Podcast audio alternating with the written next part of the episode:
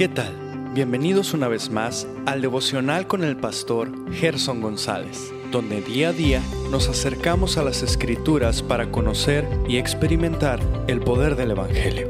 Deseamos que seas grandemente bendecido mientras escuchamos la palabra de Dios, porque la palabra de Dios no está presa. Comenzamos.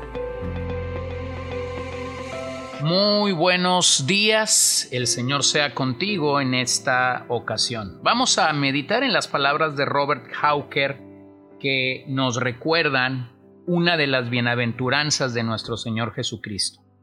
Bienaventurados los pobres. ¿No es mucho mejor que el pueblo de Jesús sea lo que es para que pueda estar más para tu gloria y que sus deseos puedan dar paso a la gracia? Soberano, todopoderoso, si siempre fuera pobre, necesitado o sintiera mi vacío, estaría motivado a ir a ti. Las necesidades de cada día ofrecerían una nueva oportunidad de coronarte, Señor, de todos en el día de gracia, hasta que yo venga a coronarte con toda la iglesia, el eterno Señor de todos en el cielo, para gloria de Dios Padre.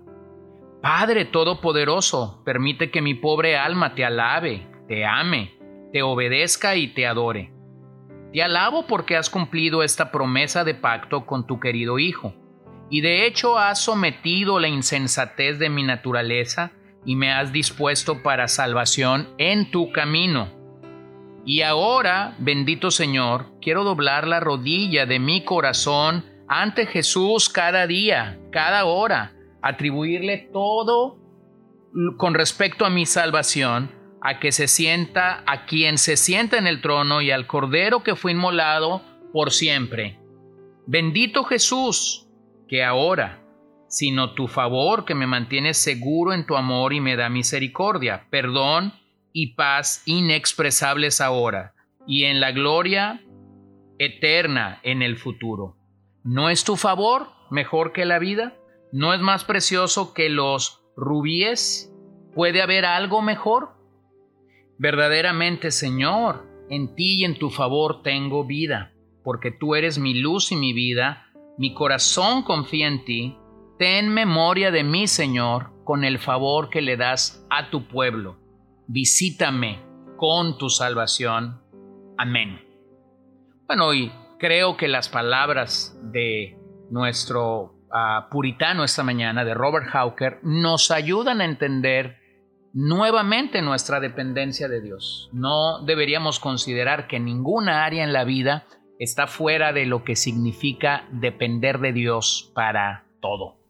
Recordemos que aún nuestro Señor Jesucristo oró con clamor y lágrimas al Padre. Eso nos muestra la necesidad que como ser humano tuvo de depender de una relación continua con su Padre Celestial. Y lo mismo, lo mismo es para nosotros. Así que vamos a orar esta mañana. Señor, gracias te damos. Gracias por recordarnos que somos nosotros los que te necesitamos a ti.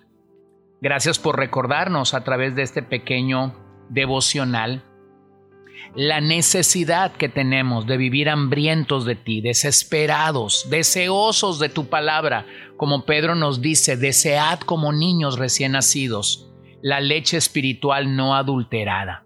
Así que yo te ruego que podamos cultivar ese amor, ese deseo por buscarte, ese deseo por estar firmes y eh, realmente enraizados en ti para gloria de tu nombre. Te lo pido en este momento, te agradezco el día que nos prestas y la oportunidad de estar nuevamente reunidos a través de este podcast. Sé con cada uno de mis oyentes, sé en sus trabajos, sé en su vida familiar, sé en su caminar contigo y bendícelos por favor. Y a quienes nos escuchan y no se han identificado con la fe salvadora, la fe solo en Jesucristo por medio de gracia y de fe, hoy te pido que obres en sus vidas un milagro para salvación.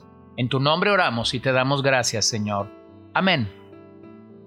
Bueno, sigamos caminando en el mensaje que Pablo predicó en el Areópago de Atenas. Ahora vayamos del verso 24 al verso 29 del capítulo 17 de Hechos, claramente el Dios que hizo el mundo y todo lo que hay lo que en él hay, perdón, puesto que es Señor del cielo y de la tierra, no mora en templos hechos por manos de hombres, ni es servido por manos humanas, como si necesitara de algo puesto que Él da a toda vida y aliento y todas las cosas. Y de uno hizo todas las naciones del mundo para que habitaran sobre toda la faz de la tierra, habiendo determinado sus tiempos señalados y los límites de sus y los límites de su habitación para que buscaran a Dios, si de alguna manera palpando le hallen, aunque no está lejos de ninguno de nosotros. Porque en Él vivimos, nos movemos y existimos, así como algunos de vuestros mismos poetas han dicho, porque también nosotros somos linaje suyo. Siendo pues linaje de Dios, no debemos pensar que la naturaleza divina sea semejante a oro plata o piedra esculpidos por el arte y el pensamiento humano.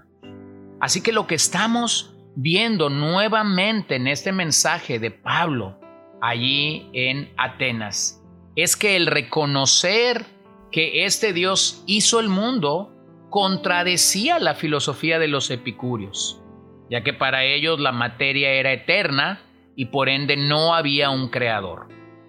Pero esta declaración a la par contradecía la filosofía de los estoicos, que creían que Dios era parte de todas las cosas y no había podido crear por iniciativa y propio poder. Bueno, la Biblia nos dice lo contrario. La Biblia nos dice eh, en Hebreos 11 que fue con el poder de su palabra que Dios creó los cielos y la tierra. Génesis 1.1 nos recuerda que en el principio creó Dios los cielos y la tierra fue a través de su palabra y creó de la nada. Así que claramente lo que Pablo está haciendo es ah, ir en contra de estas filosofías, ir en contra de estas enseñanzas paganas y que tenían la capacidad de distraer a muchos de su verdadera ah, y sincera fe en el Creador. Esa es la razón por la que él dice, lo que ustedes adoran sin saberlo, yo les anuncio. Pablo habló de ese Dios no conocido e inmediatamente construyó un puente para darlo a conocer a los atenienses. Allí, en el lugar más importante que esta ciudad tenía. Allí, en el lugar donde los hombres se reunían para filosofar juntos, para descubrir las grandes verdades de la vida. Esta es la razón por la que entonces Pablo no presenta a Cristo en la cruz.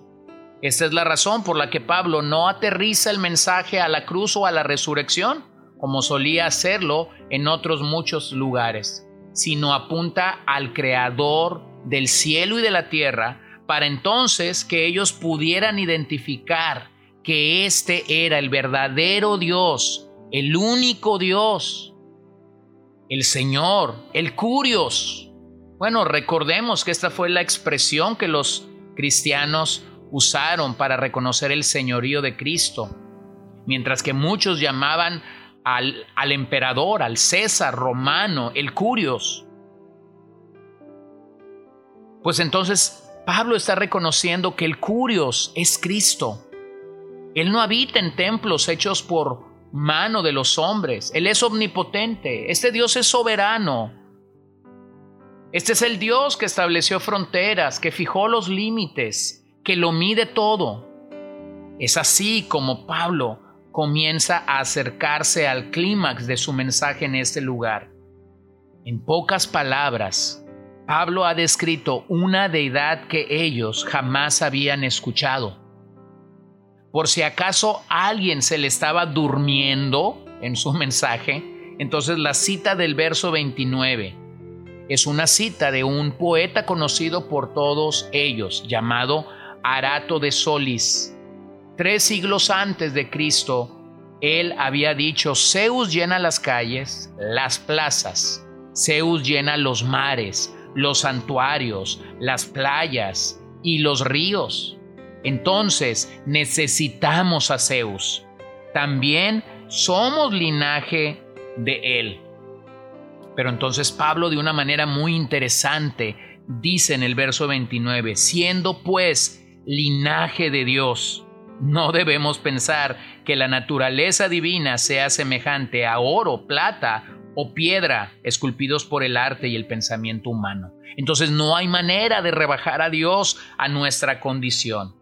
De esta manera Pablo les mostró que no proclamaba claramente a Zeus, sino que él realmente les anunciaba al Dios verdadero.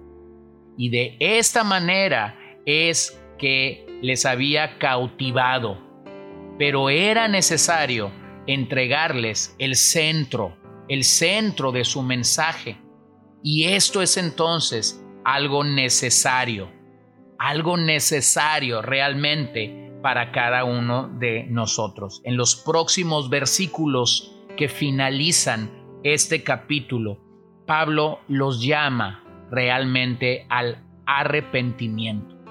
Y si algo, el mensaje que proclamamos, así como en días de Pablo, en días nuestros, si algo el mensaje que proclamamos debe tener como una proclama verdadera, central y genuina, es precisamente el llamado al arrepentimiento.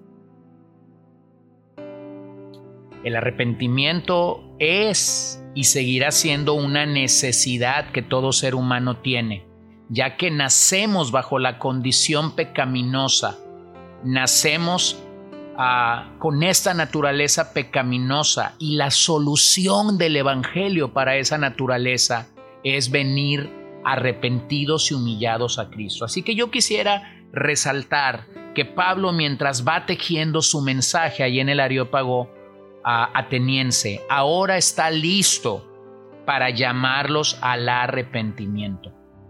Si tú eres cristiano, permíteme recordarte que ese es un elemento importantísimo cada vez que comunicamos el Evangelio con alguien. Si tú no eres cristiano, permíteme recordarte que este fue el mensaje de los profetas de antaño de Juan el Bautista, arrepentíos porque el reino de los cielos se ha acercado, de Jesús cuando inauguró su ministerio público de predicación, arrepentíos, el reino de los cielos se ha acercado, de Pedro en día de Pentecostés, cuando los hombres preguntan qué necesitamos hacer, arrepentíos y bautícense en el nombre de nuestro Señor.